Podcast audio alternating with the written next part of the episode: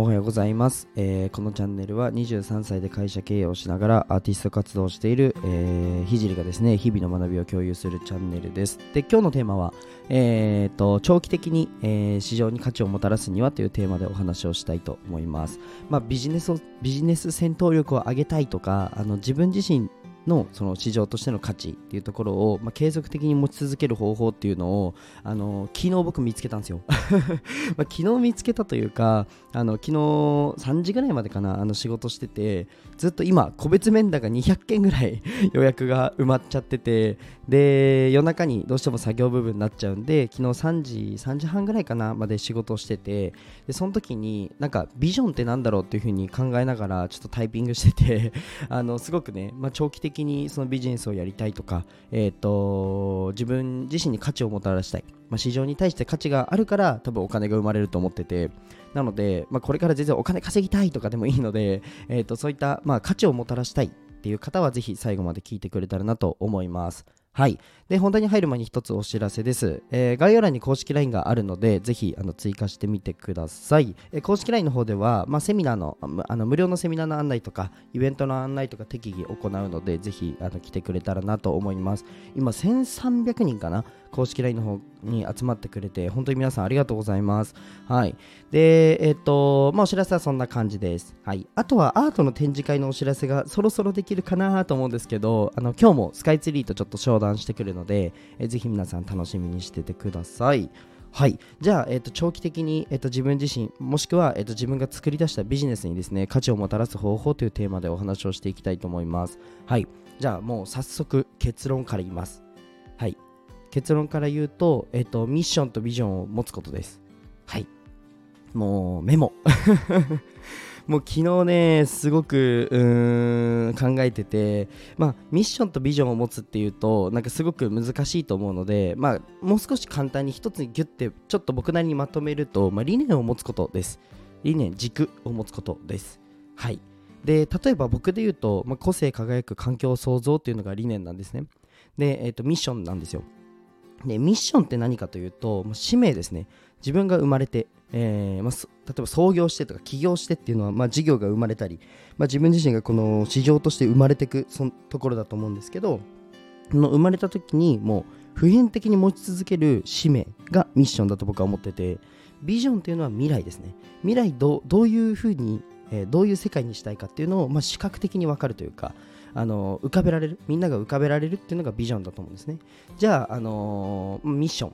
を、えーミッションとか、まあ、ビジョンとか、まあ、そういった理念ですね。自分がどうしたいっていう思いを持つどういう世界にしたいっていうのが、えー、と結論長期的に価値をもたらす方法です。はい。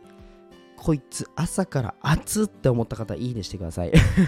でこれが何でかっていう根拠までちょっとね昨日考えたのであのお話しさせていただけたらなと思います。はい。でえっとちょっとビジョンの、まあ、賛否が生まれるじゃないかとかっていうお話もあると思うんですけどそういったところもちょっと今日は深掘ってお話ししたいかなと思います。ちょっと今までの配信の中で一番あの内容が濃いかもしれないんですけどぜひあの付き合ってください。でじゃあ価値をもたらすためにそれらが必要なんですけれども、まあ、なんで必要かっていうところからお話ししていこうかなと思います。でうーんとそうだな。例えば、えっと皆さんがじゃあ事業をやります。じゃあそうだな。インスタグラムの運用代行をやりますってなった時に私はインスタグラムの運用を極めたいっていうあなんだろうな。そのノウハウ的な部分とか、えーそういったスキル的な部分に価値を持ってしまうとまあなんかある種縛りになりすぎてそれだけがその事業だけしかできないわけですよ。なのでインスタグラムが例えば廃れたら価値がなくなっちゃうんですね。うん。で例えばそうだな目の前に今リップクリームがあるのでめちゃくちゃ良質なリップクリームを作りたいだとそのなんだろうもうそれしかできないわけですよ。なのでこのあのこ手前の目の前のやってる事象とかに、えっと事象とかに価値をもたらすのも大事なんですけどそれよりも自分の理念どういう世界にしたいかっていうところから逆算して、えっと全て設計していくんですね。これが僕のやり方なんですけどあの昨日いろんな、えっとコンセプトメイキングだったりえっ、となんだビジョン、ミッション、ビジョン、バリュー、いろんな会社のやつをね、見てたんですよ。で、それやりながら、自分のこのスライドを作りながら、えっ、と、作業してたんですけど、僕、たまにそういうの見るんですよね。で、あのどうしても皆さんに共有したいなと思って、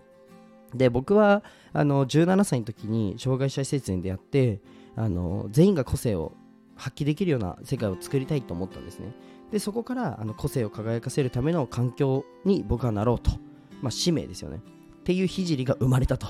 このなんていう理念みたいなのがあると例えば、えっと、音声マーケティング構築っていうのも、えー、事業としてもやっててこの声音声って人それぞれあの、周波数も違ければ音あのなんでしょう、えっと、音域も違うじゃないですか。この個性でプロダクト商品を届けると。これって個性を輝かせますよね。だし、えーと、アートの展示会の授業もアーティストさんのその思いとかアーティストさんのその個性っていうのを、まあ、輝かせるための環境を作るんですよね。そう。っていう空間を、えーと、うちがプロデュースして、まあ、作ると。でこれってなんだろうな。別に音声が廃れようがじゃあアートの市場が廃れようが個性を輝かせるための環境を作り続けるっていう僕たちのまあ理念というかは変わらないわけですよ、うん、っていうふうに思っててもちろん音声の市場もこれからだし、アートも日本はむしろ市場がちっちゃいので、これから広げるので、両方とも潰れることはないですけど、僕が一番やりたいのは福祉の事業なので、最後、あの障害者施設を立ち上げると。で、ここのここでもうんと子供たちが個性を発揮できるような、えー、まあ、ビジネスモデルに僕はするんですよ。そうって決めてて、で、えっ、ー、と、来月もう一社立ち上げて、リュムドという会社を立ち上げるんですけど、イベントの会社、アートの展示会を独立、あの事業を独立させて法人にするんですけど、これもあの同じ理念なんですよね。うん。で、なんでこれを持つことが、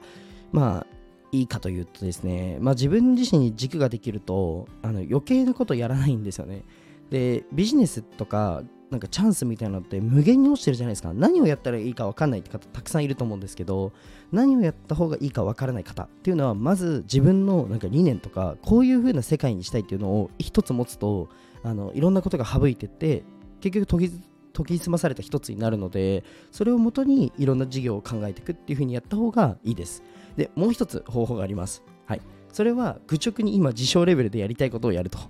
例えば、えそうだな、SNS マーケターになりたいとか、SNS の運用代行がやりたいと思うならやってみてください。で、やっていく中で、あの、お仕事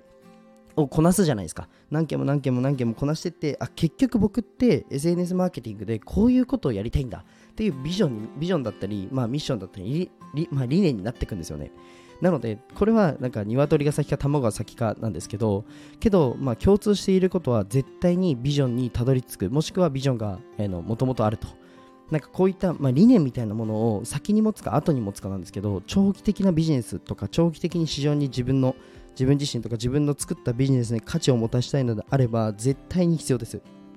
はい。まあど、あのどっちでもいいですよ。あのひたすら行動しまくって、えっ、ー、と、後でなんかついてきたっていうパターンもごめんなさい。パターンもいいと思うし、最初から作ってから、あの市場に出る。どっちでもいいんですよ。どっちでもいいけど共通としているのはそれがないと長期的な価値をもたらせないとっていうふうに僕は思います。はい。まあ、時流ってすごく変わるので、時代って変わるので、まあ、何が流行ったりとか、まあ、何が、えー、まあ、逆に流行らなかったりとか、変わると思うんですね。化粧品一つとっても、この化粧品めっちゃいいもの作る、めちゃくちゃクオリティ高いものを作るみたいなあの理念だと、あのもう縛りになりますよね。もう化粧品しか作れない会社になっちゃうので、そうじゃなくて、例えば美しい女性を世の中に輩出したいみたいな理念だとしたら、別にそれがあのライブ事務所かもしれないし、まあ、いろんな方法がありますよね。そうなので、うんと、ある種縛り切らず、えーと、ある程度縛りを入れるっていうのが、この理念だと僕は思ってて、そこのちょうどいい塩梅がないと、なんだビジネス展開ってめちゃくちゃ難しいんですよね。うん、っていうふうに昨日たどり着きました。はい。めっちゃあの朝から皆さん疲れちゃうかもしれないですけど僕のちょっとどうしても吐き出したい思いがあったので、はい、あのやりました。っていうのも例えば個性輝く環境創造っていうふうに言うとですねいろんな意見が生まれます。例えば個性ってあの例えば100人いる中の1人が出してるから1人が目立つから個性なんじゃないかと。全員が個性を発揮した時に埋もれちゃうんじゃないか。個性が輝かないんじゃないかっていう意見もあります。はい。まあ、それも一つ意見だと思います。ただ僕は全員が個性を発揮し続けても